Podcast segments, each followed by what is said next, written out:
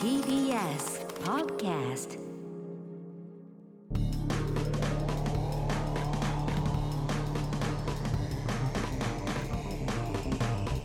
エ方の決意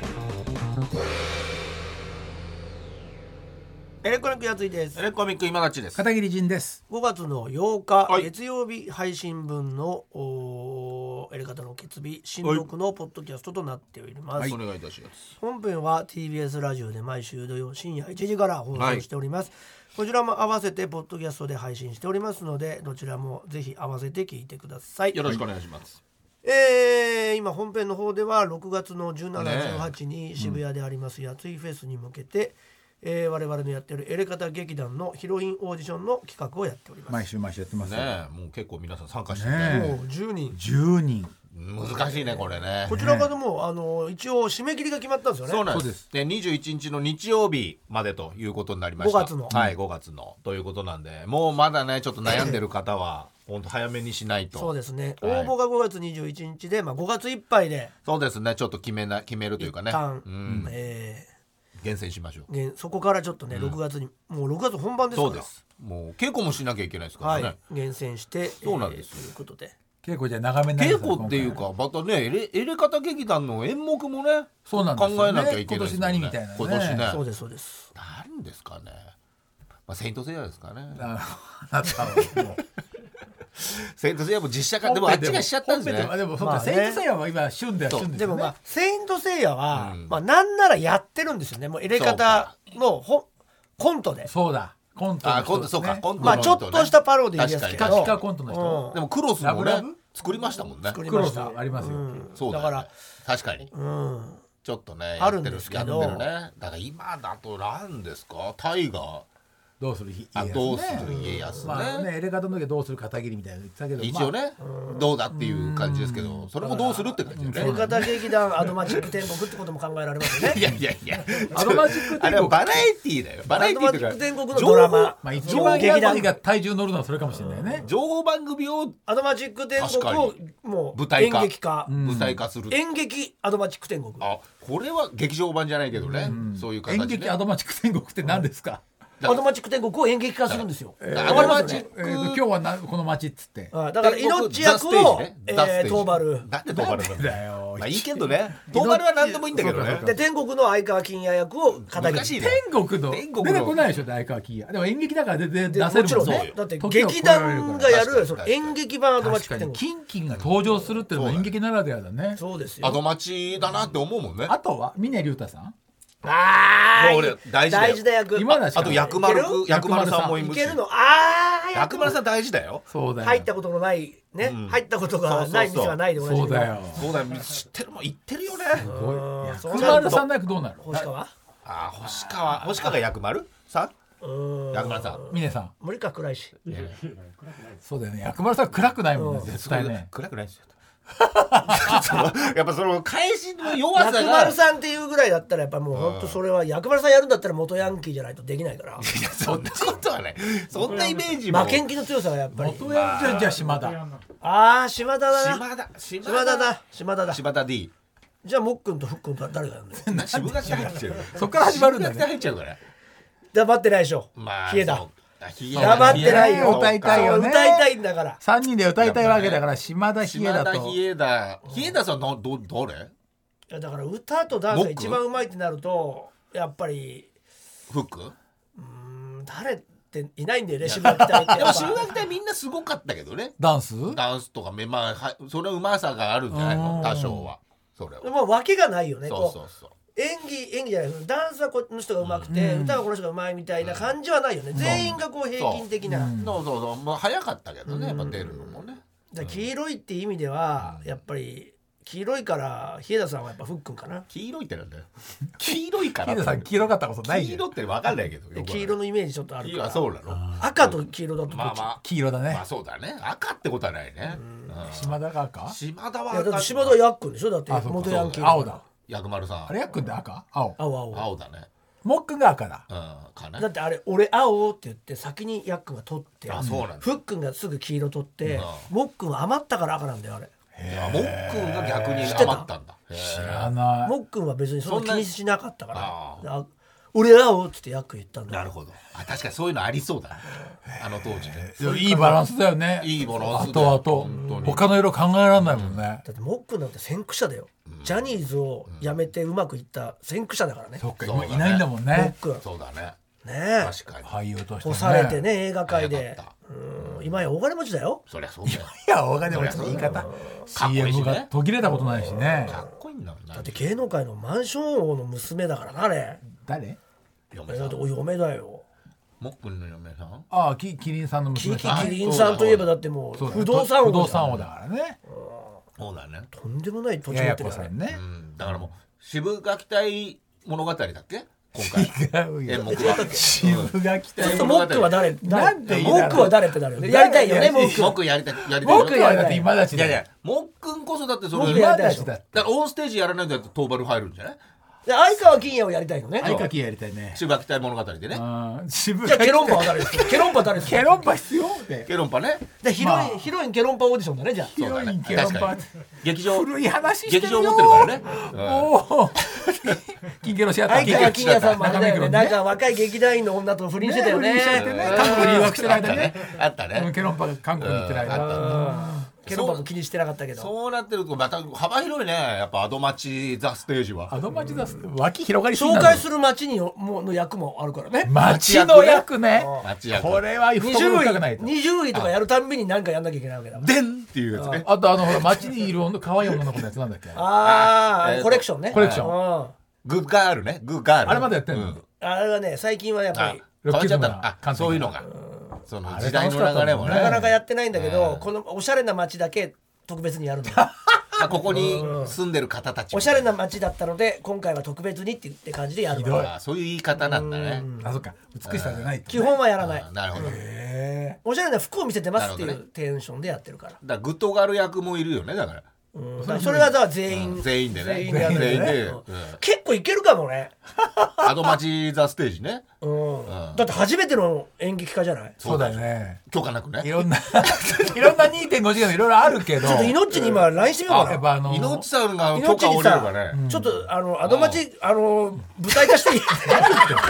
何言ってんいのやよどこどこでその大事になっちゃうよ逆にそんなんででもそんなだってやついフェスそだっって言えばか今やジャニーズの社長だもんそうよなそうだよそうだよそんなでも一応ジャニーズの社長に許可さえ取っとけばさいやでも命役も必要なんだねだからだ命はだからやるっつってんじゃん星川は星で川きないよお前なんて暗いな早いバカ野郎言われてるい暗くないです。あのあのはた旗から聞いてもだぞお前は暗いよ全然暗くないです。暗いいよきます。命ア役ドバンテージでももうねもうだって主役だからね言ったらもそうだよメインだからでも作りづらいね感動とかがあーねえよ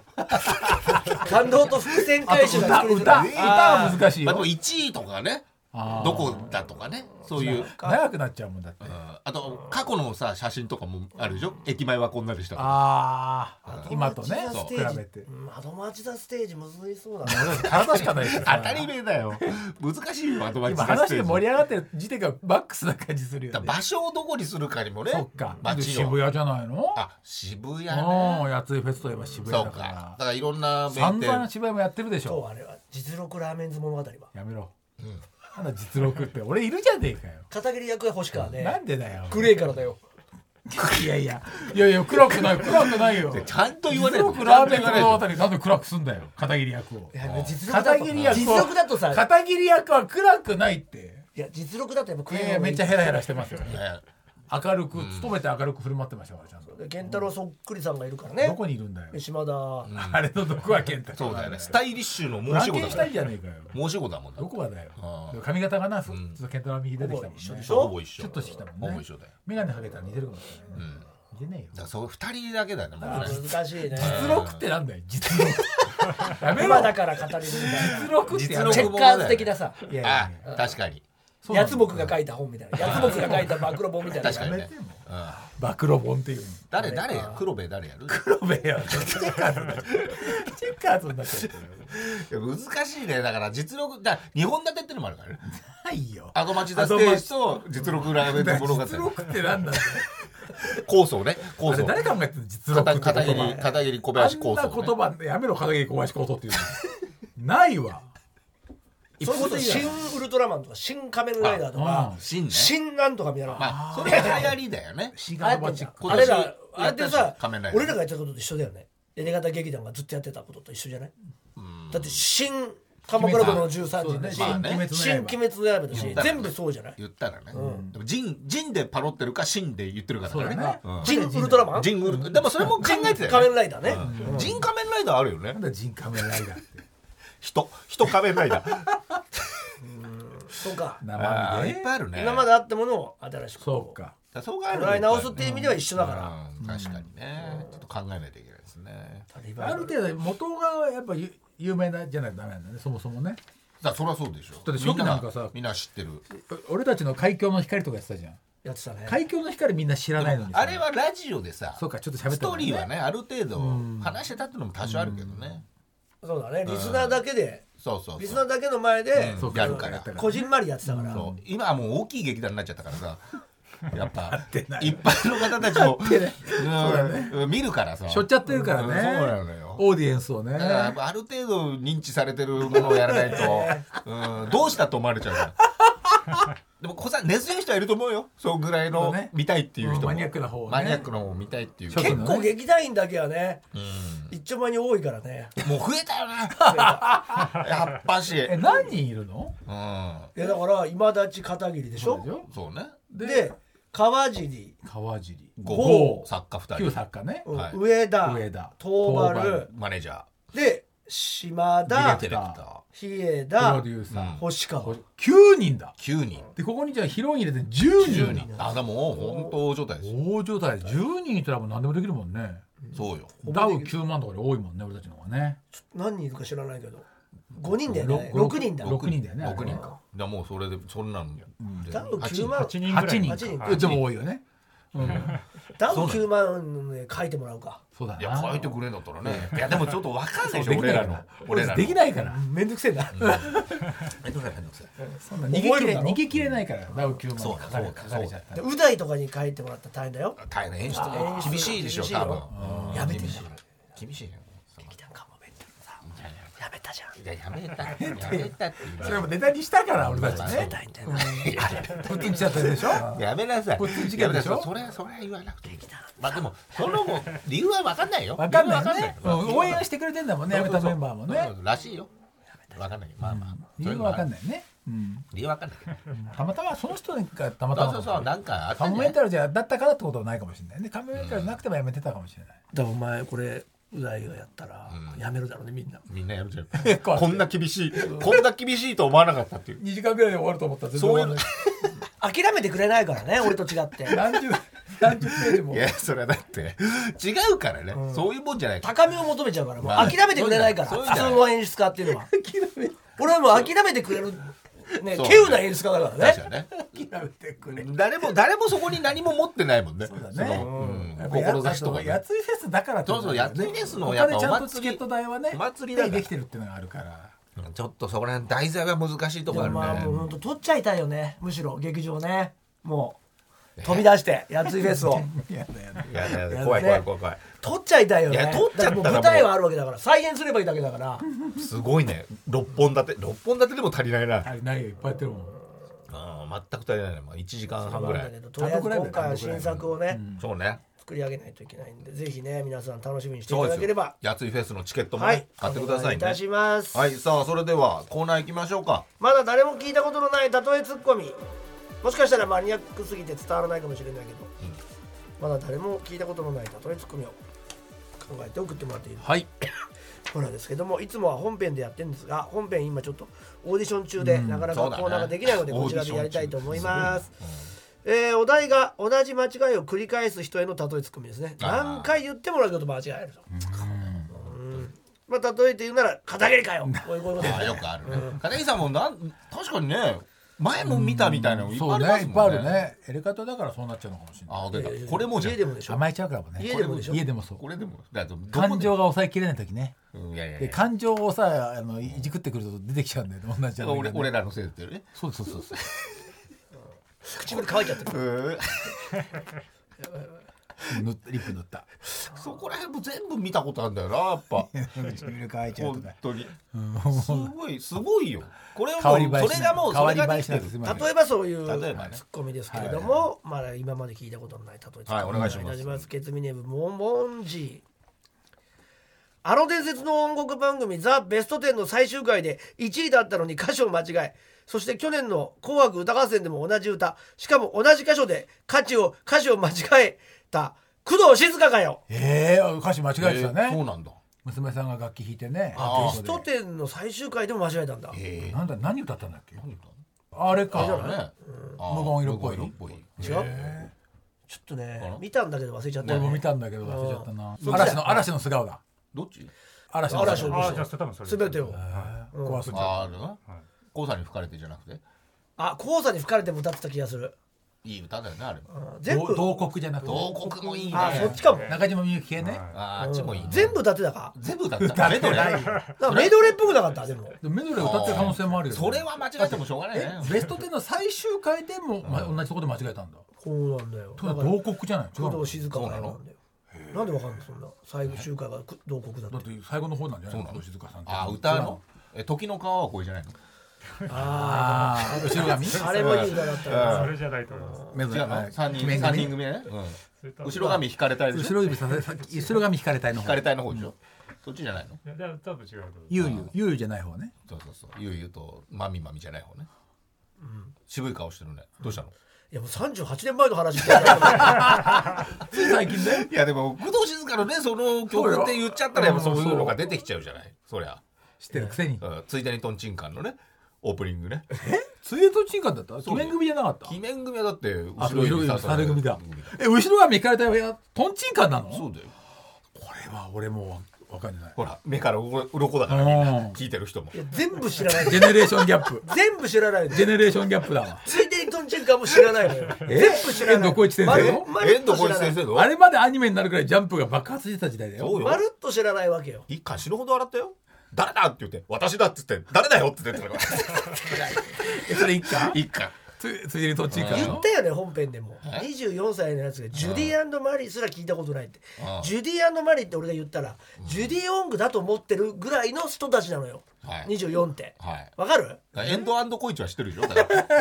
死神くんでも同知じるでわけねえだろ死神君だってあの先生なんて名前だっちょけっといい話遠藤浩一先え生ついでにトンチンカンだのから遠藤浩一先生でしょあのあの先生は目が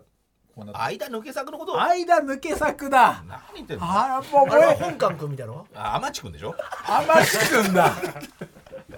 ほらもうみんな忘れちゃってるすごいねみんな忘れちゃってるの80年代ジャンプ博士じゃんそうよだって一巻のあの著者金鋭のとこが出たで二巻二巻のとこ見たらまた出たって言って笑い転げたんだから俺も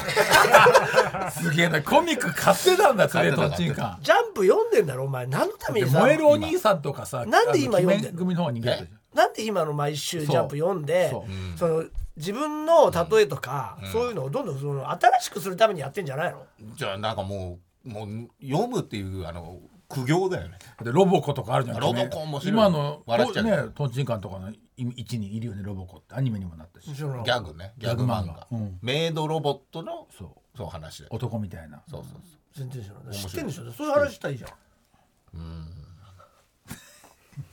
まあ面白い面白乗いってこないな面白いあ全然乗ってこないなお前と「ワンピースがあって「呪術廻戦」もあるでしあるねょあ「茜話」もあってるねね読んでないの読んでる読んでる全部読んでるでそういうの言えよねなんでお前あのさ遠藤浩一がさとか言うの38年前の話しないで間抜け作戦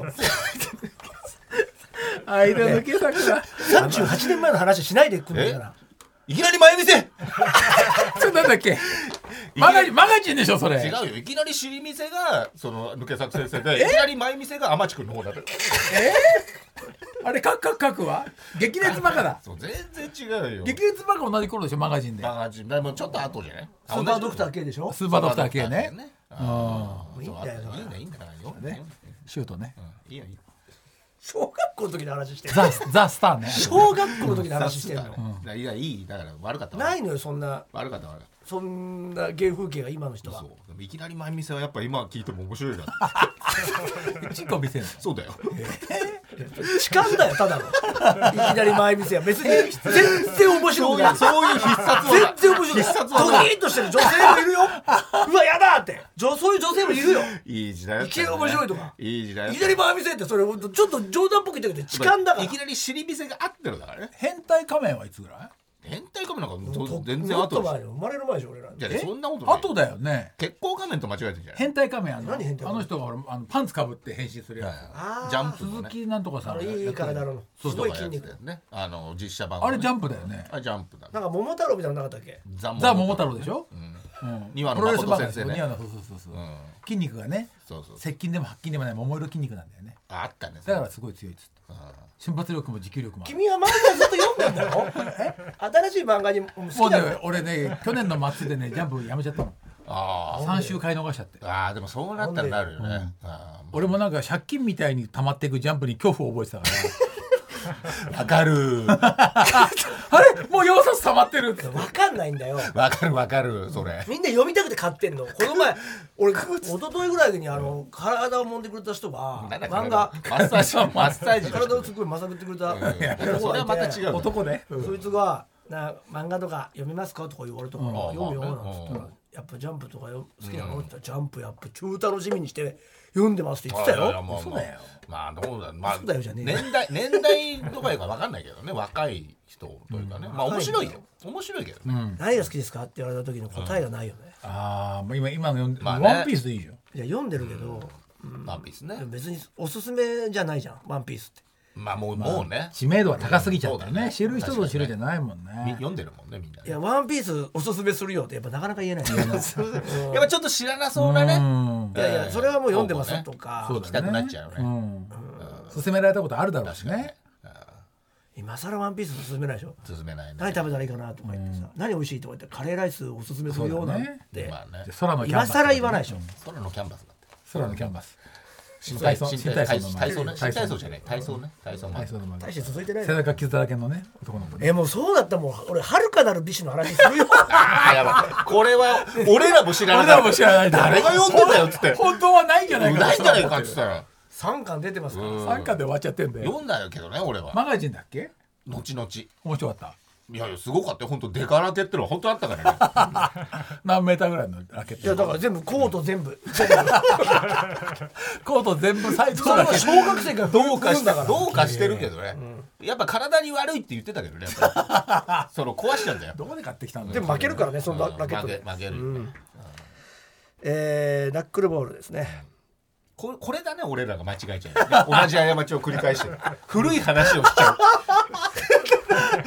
日銀地下銀行を誤って日銀地下チンコと噛んでしまって訂正しようとしてまた 日銀地下チンコって噛んだ某局の女子アナかよあーなん焦って言ったあらるまよねた噛んじゃうんだチよンコって言っちゃダメだって言ってチンコって言っちゃうんだねなんか柔道のさ日本代表のやつもなんかそんなのなかったっけ言い間違いかアナウンサーああの代表を決める時のなんか選手というやつでチンコって言っちゃうのチンコとは言わないけどなんか言い間違いみたいななんかそういうのあんだろうねヒューガー夏子、じえー仕事で信じられないミスを繰り返すので上司から業務日誌を書くように指示されていたのに、自分の個人的な日記を書いていた職場のおじさんチョンボくんかよチョンボチョンボ君って呼ばれてるのがどうい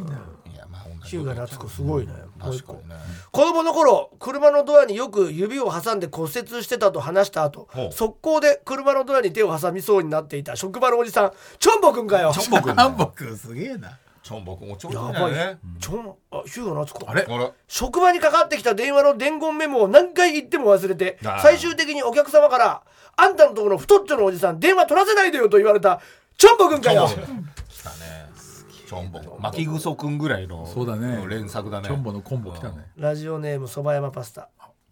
お前それ頭が悪すぎるせいで群れ同士がすれ違った時に家族が入れ替わってても気づかないまま生活するダチョウかよはあえあーでも頭が悪いって言うよね脳みそダチョがウくるみサイズだから間違いにすら気づけてないじゃないか周りも気づかないし本人も気づすかないごいね。そうなんだダチョウねそのエピソード知らなかったな。でけえのねああこれはやっぱ来たか瀬戸のお刺身お性に対しての片桐仁かよあ性に対して何なんだろう同じ間違いを繰りまあ返す間違いまあでも間違いは繰り返さないよね間違いはねうん、間違いが起きないだけでまあまあそういうのは起きないよねということで、今回はいということでよかったですね、はいえーということでですねえーなんかあげましたいいのダチョウがいいかもしれないですね大丈夫ですかベストツッコ ミなるほど、うんわはかりましたはいいえー、ということでステッカーの方ね、それ面白いえー与えますのでよろし俺くお願同いし士まがすれ違った時に家族入れ替わっても気づかないんだもんすさあ次回もお題のボケを決めて募集したいと思います、えーお題はこの人器がちっちゃいなという時の例えツッコミをよろしくお願いしますということでございますね器ちっちゃい例だと何ですか例えというとなんだろ片う桐仁かよあ大丈夫言うと思ったよああでもまあ大体当てはまりますもんね今日でも本編もね聞いていただければもう存分に器の小さいエピソード本当にもう逆転現象が起きてますもんねで最初ちょっと嘘ついて 息子のせいにしてるんですよずっとねいやでもねそうぜひそそっちが先に言い出したみたいなねそうなんだよねそう言ってでるボロッと自分でボロを出すんですまよあどっねちニワトリが先か卵が先かみたいな話ですよねはいえさあということで、えー、ちょっと片桐さんのねエピソードについてはもうちょっともう本当殿堂入りなんで そのツッコミはちょっ片と桐仁家よ以外をそう片桐仁家よ以外でお願いいたします、あ宛先は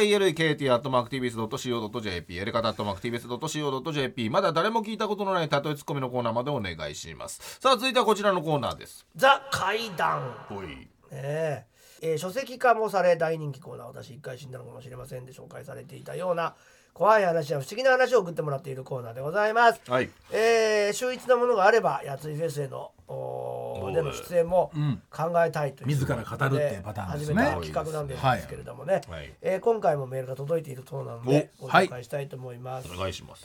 じゃあ読ませていただきまはいす、片桐さんがねえー、2つ来てますあらそうはいえー、決日ネーム「くれるならもらう」えーこれは私の5歳頃の古い記憶の話です、5歳ね、ある日庭に面した窓のそばで昼寝をしていると外を歩く母の後ろ姿が見えたのでなんとなく窓をコンコンと叩くとこちらを振り返りましたしかしそれは髪型服装身長は母と同じなのですがおう顔だけが別人で私がその異様さに驚いていると窓に顔をぐーっと近づけてこちらを凝視しました怖いねそこで記憶は途切れているのでこれが現実であったか夢であったか定かではありませんがあの生々しい恐怖は今でも忘れることができませんこれなんかビジュアルがなんかねなんかね昼間なんだってああ昼寝しててなんだろうねえ服装とかもお母さんお母さんなんだね髪型も顔だけが違うねえ。怖っ結構でもあるんだよねあんだ。夢と現あ夢実そっのち間みたいのないや最近京都行ってるじゃんーえここなんか2週菊池健太郎ってうちのうん映像撮ってるやつがなんか来てんだよ、ああそうか映像撮ってる。うんでもあいつすっごいなんかいつもなんかちまちましてるっていうか、遅えのよなんか大きいけ ど大きいけどね。大きいよ切符のところでピンポンみたいなのとかあーなるほどそういうのにねなんかドジなの一人だけ遅いわけあなるほど。なんか引っかかんない。でも、んそっくりなやつがおう、必ずいてえああそそれであれ来たなと思思って歩いてると「どこですか?」ってかかってきて「いや一緒に来てたじゃん」って言うかうわ怖らっパッて見たらみんな外人なんだよね。ああまあそうかで今っの。かいからね今のねで京都はひげで多いからメガネで確かにでかいとほぼ菊池に見えるのよああそんなことはないけどマジマジマジジョブズジョブズだもんね。ジョブ君ね。じゃなあいつのなんかよなんか要素ってもううんありきたりな のでかくてひげでメガネ外国人にね帽子うん日本に来るちょっとでオタクな買ってみたららあ菊池来てると思って行くとい絶対来てないの全員外人なのよ外人なの。まず来てないってのがすごいけどね。 菊池ばっかだからね外人ってマジでばっかじゃないよあっちはもうそう外国意識してな人い顔じゃないじゃん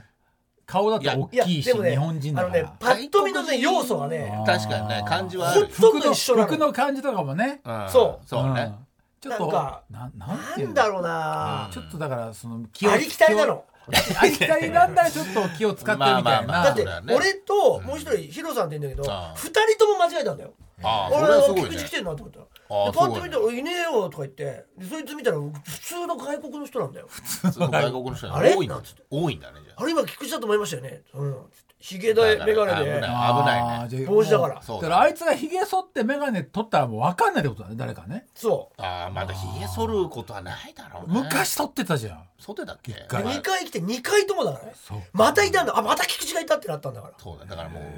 菊池インバウンド菊池でほぼ一緒なんだよ来てるんだよだからだからそういうことじゃないこれそうい京うと都があるよ限って京都限定なんじゃないそうじゃないあでも外国の人が多いから秋葉原とか行ったら違うんじゃないいやで秋もね葉も多いよ多いだって秋葉原も菊池もいるからいるよなんかちょっとしたキャップにひげに眼鏡ででかいっていっぱいいんのよよーく見ると違うんだよねそりゃ全然違うわかるよねよーく見るとねでもシルエット顔だ感けは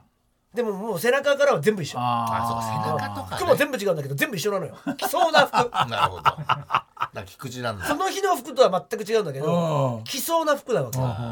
確かにキャップとかー派ね手な服は着ないもんね絶対ねうんいやなるほどだって思ったら違うんです最近だからこそかもねうんそういうのがねよ着てるな気づくの着てるなと思ったら大体着てないんだよいや日コ本人ロナにしてはコロナ明けでのきつくて本当に菊池大発生でしょだか菊池大発うん生 いいいいだから本当にらうん菊池のだから菊池5人6人いるよ本当にあもう常時電車の中に常時56人いるからまあ電車に乗ってくるもんねそうねで外国人からしたら大きくないしねそうかもっと大きい人もいるから2メートルとか溶ねけ込むんだよね外国人にね菊池がねそうでしょ要素がもう似すぎてて、なるほど全部ヒゲじゃんだってあの外国の人ってみんなヒゲ生えてんじゃん多いけどまあ多いかでほら金髪とかさ茶髪とかも黒黒っいてや少な黒くない多い多いま黒あ多いそうあとまあキャップもかぶったりするか黒ら多いね黒多い眼鏡も多いしあそう大体フランス語喋るんだよそいつらそうなんだフランス系の人なんだよね多いのがね系の人ヒゲ多いイメージあんねああそうボンボンボンって言ってるもんああでもこれおをお菊池じゃなかったんだってだからこれ もう完全に覗いてきてるからねそうそうこっちでにで向かってもさそれは分からないだってトントンしたからさうんあこっちがね近づいて何ってな確かにねったんじゃないかとは思うけどそりゃね確かにね呼んでるは呼んでるもんねだって俺が菊池って言ったら違うあがおおって思うよねあれあれななな菊池なんでどうしたんだよどうしたんだよどこまで見えてね えんだよ違う菊池じゃない わかるだうろわ見たそうらなみたいな見なたらわかるでしょそうみたいななゾウにはなんないでしょなんないねうん後ろからだってってことが来るわけでしょどこ行ったんだようんあなんかちょっと切符がみたいな岩鳥さんどこですかいや来てたじゃないお前俺こういるじゃさんっここきとに菊こと池こ歩いてっちゃったんですよやついさんがって言うんじゃない向こうはいやいやいるよここに菊池なあ菊池ブイブイブイブイあ菊池じゃない怖い怖くねえよ。人間違いだよ、単なる。怖くない怖くっねてえ。怖くねえ。ってことあるからまあね。怖いの他人の空にというかね、顔は違うけどっていうね。それこそあの大阪でやってたよそのまた呪物展あおあ。見たいな。始まってでも東京にも来るんじゃないねえ。こんだけの大人気人気ああるるよよねね。また別のジャまンルずえー同じ2人だけど、うんその、まあ、呪物、新たなトねシ。ボーイズの、うん新たな呪物も増えてるかもしれないね。しょっちゅうなとこ行ってんだもんね早瀬君と田中さんの2人がやってんだけど、まああの何個かは同じのもあったけど違うのも結構ええ新作ね。いや面白いもんね。ちょっと聞いてみたいも見ん。に行ったけどね、ちょっと最初、ポッドキャストもすごい面白いねトシボーイズさんえ。のさあ。うんはい、ということで、ありがとうございます。さあ、もう一個。もう一つあります、はい。えーもうちょっと長いですねこちおら皆さんこんにちは以前私一回死んだのかもしれませんでお子供の頃みんなでよく遊んだ場所なのに、ん今は誰の記憶にも残っていない近所の白い家の話を取り上げていただきました覚えてるああ。千と申します、はいはいなんか遊び場の真ん中に白い家が建っててああなんかあったねなんでか知らないけどそこで遊んでたみたいな、でも誰も覚えてない、んまた別の奇妙な話があるので投稿させていただきあます、ーお願いしたい、うんこれは私がロサンゼルスに留学していた時の話あでらす海外当時格安バスツアーを使いロサンゼルスからラスベガスまでよく遊びに行っていました、お金持ちは飛行機で行くからねこれ、そのツアーはツアーは片道56時間はかかる往復のバス代あー1泊のホテル代おうディナーのビュッフェ代が全て込みでうん20ドルという格安のバスツアーでした、超安いねねえうん2000円ちょっとで、しかしこのバスツアーには一つ大きな決まり事がありました、ラスベガスの中心街から離れ た砂漠の真ん中に立つホテルとタイアップしておりそのホテルに6時間滞在しなければならないというものでした怖いな。え